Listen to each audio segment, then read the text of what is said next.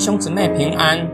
今天我们灵修经文《约翰一书》三章七到十节。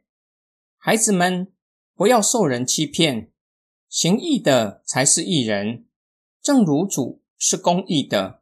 犯罪的是出于魔鬼，因为魔鬼从起初就犯罪。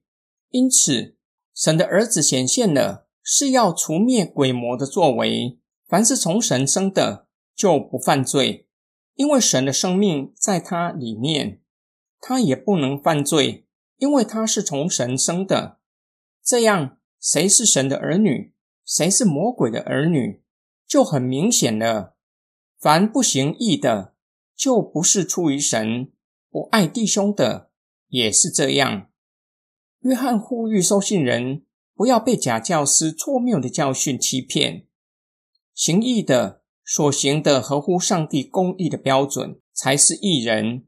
正如同基督是公义的，约翰以公义的基督作为基督徒行为典范，也就是效法耶稣基督的公义。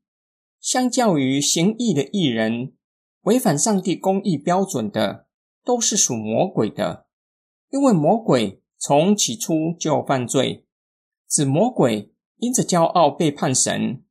约翰进一步的说明，上帝的儿子耶稣基督道成了肉身的目的，就是要除灭魔鬼犯罪的作为，让他不能够再欺骗人，就一切相信耶稣基督的人脱离撒旦的权势。在这样的情境下，约翰强调，凡是从神生的，就不会犯罪，指的不是可不可能犯罪，而是不会刻意。以行动违反上帝公义的标准，因为神的生命和性情已经在神的儿女的里面，让他们与神相交。因此，神的儿女不可以犯罪，不可以做出违反上帝性情的事，因为犯罪与神的儿女是不相称的。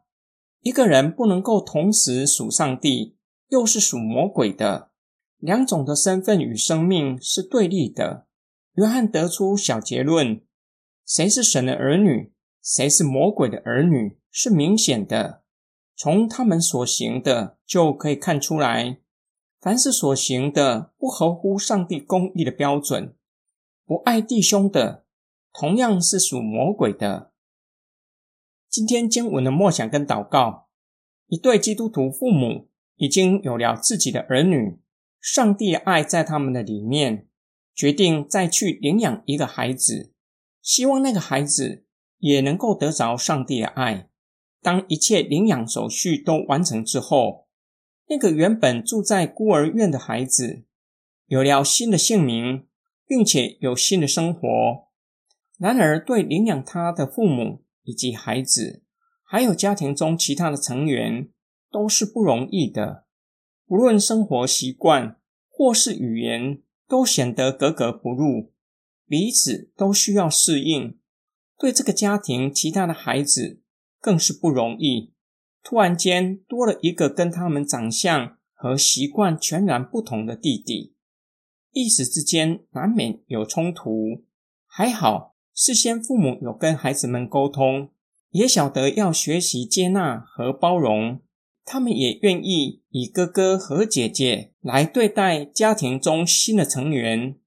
几年之后，除了肤色之外，说话的方式、生活习惯、待人处事，都与领养的家庭一模一样。